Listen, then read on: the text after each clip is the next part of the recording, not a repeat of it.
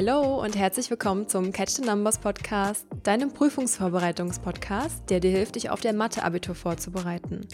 Ich bin Nadine und in dieser Folge erkläre ich dir, wie du Winkel zwischen Geraden und Ebenen berechnest und wie du herausfindest, ob Geraden bzw. Ebenen senkrecht aufeinander stehen.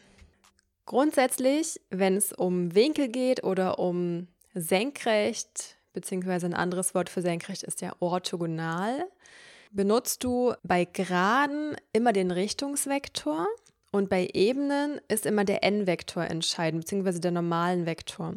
Also hier geht es wirklich nur immer um diese beiden Vektoren, die diesen Winkel auch immer bestimmen. Fangen wir mal damit an, wie man einen genauen Schnittwinkel berechnet. Denn einen Winkel kannst du nur berechnen, wenn sich Geraden und Ebenen schneiden.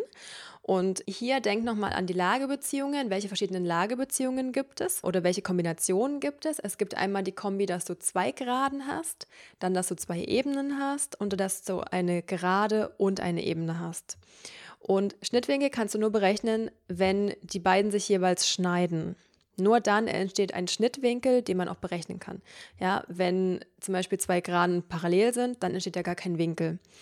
Oder wenn zwei Ebenen identisch sind, dann entsteht auch kein Winkel. Ja? Oder wenn Geraden windschief sind, dann hast du natürlich auch keinen Winkel. Deswegen sind diese Aufgaben meistens auch miteinander verbunden, dass man zuerst ähm, die Lagebeziehung bestimmen muss und dann die Winkelberechnung macht. Und für die Winkelberechnung kennst du auch schon die Winkelformel in Anführungsstrichen, die habe ich dir schon in der Podcast-Folge erklärt, wo es um die Winkelberechnung bei Vektoren ging. Diese Formel benutzt du hier eigentlich genauso. Nur, dass du jetzt halt darauf achten musst, welche Vektoren du einsetzt. Und wie ich dir schon erklärt habe, bei den Geraden benutzt du die Richtungsvektoren und für die Ebenen benutzt du die normalen Vektoren. Also, wenn du den Winkel zwischen zwei Geraden bestimmen sollst, dann nimmst du von jeder Gerade den Richtungsvektor und setzt den in diese Winkelformel ein. Wenn du den Winkel zwischen zwei Ebenen bestimmen sollst, dann setzt du in diese Winkelformel die beiden normalen Vektoren ein. Und jetzt kommt eine Besonderheit. Wenn du den Winkel zwischen einer Gerade und einer Ebene bestimmen sollst, benutzt du von der Geraden den Richtungsvektor und von der Ebene den normalen Vektor und setzt die beiden ein. Und jetzt hast du aber in der Formel nicht mehr Cosinus Alpha stehen, sondern Sinus Alpha. Der Rest bleibt aber gleich. Oben hast du immer das Skalarprodukt, was du auflösen musst, und unten hast du jeweils die Länge von den beiden Vektoren, die du ausrechnen musst. Also die Berechnung ist komplett wieder genau die gleiche. Eine wichtige Sache kommt hier noch dazu, und zwar für alle drei Formeln und für alle drei oder für alle drei Varianten. Und zwar musst du über dem Bruchstrich, also im Zähler, auch noch Betragsstriche setzen. Denn du musst die Zahl, die über dem Zähler steht, also die im Zähler steht, über dem Bruchstrich, musst du positiv machen. Das muss eine positive Zahl sein. Das hat den Hintergrund, dass nicht nur ein Schnittwinkel entsteht, sondern zwei. Eigentlich vier, aber zwei unterschiedliche entstehen. Das sind dann Nebenwinkel. Und die beiden Winkel, die entstehen, sind zusammen 180 Grad. Und ein Schnittwinkel ist immer definiert als der kleinere von den Winkeln, der entsteht. Und das kriegst du mit der Rechnung halt direkt raus, indem du über dem Bruchstrich das Skalarprodukt dann positiv machst, falls was Negatives rauskommt. Also da müssen auf jeden Fall Betragsstriche hin. Der richtige Schnittwinkel beträgt also weniger als 90 Grad. Oder halt, wenn sie senkrecht sind, dann beträgt er halt 90 Grad.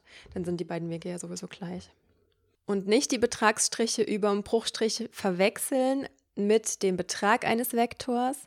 Ja, in dieser Winkelformel hier musst du über dem Bruchstrich einfach die Zahl positiv machen und unter dem Bruchstrich bedeuten die Betragsstriche, dass du die Länge berechnest. Da wirklich nochmal aufpassen und nicht durcheinander kommen.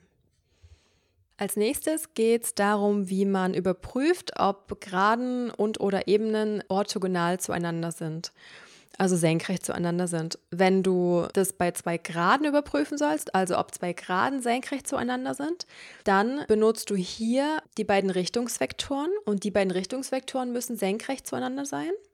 Und orthogonal und senkrecht und 90 Grad überprüfst du ja immer mit dem Skalarprodukt und das Skalarprodukt muss 0 sein. Das heißt, das Skalarprodukt von den beiden Richtungsvektoren muss 0 sein. Bei zwei Ebenen ist es genau das gleiche, nur dass du das Ganze mit den normalen Vektoren machst. Und auch hier muss das Skalarprodukt von den beiden normalen Vektoren 0 ergeben. Und eine Besonderheit tritt natürlich wieder auf, wenn wir eine Gerade und eine Ebene haben, wenn wir also wieder so eine Mischung haben, in Anführungsstrichen. Dann benutzt du wieder für die Gerade den Richtungsvektor und von der Ebene den normalen Vektor.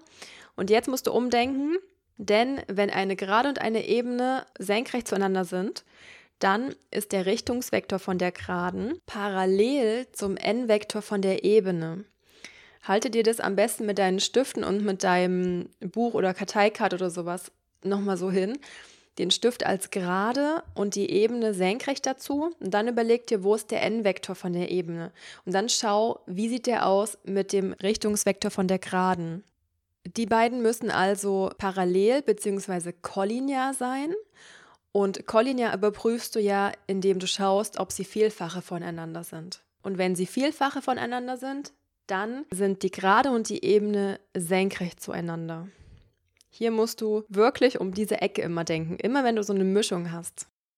Und falls du Fragen, Anregungen, Wünsche hast, Verbesserungsvorschläge, whatever, kontaktiere mich sehr gerne. Entweder über die Website www.catchthenumbers.de oder auch gern bei Instagram. Dort heiße ich Catch the Numbers. Und ja, ich hoffe, dir hat die Folge gefallen und geholfen und du hast das Thema verstanden. Und dann freue ich mich, wenn du in der nächsten Folge wieder mit dabei bist. Make yourself proud, deine Nadine.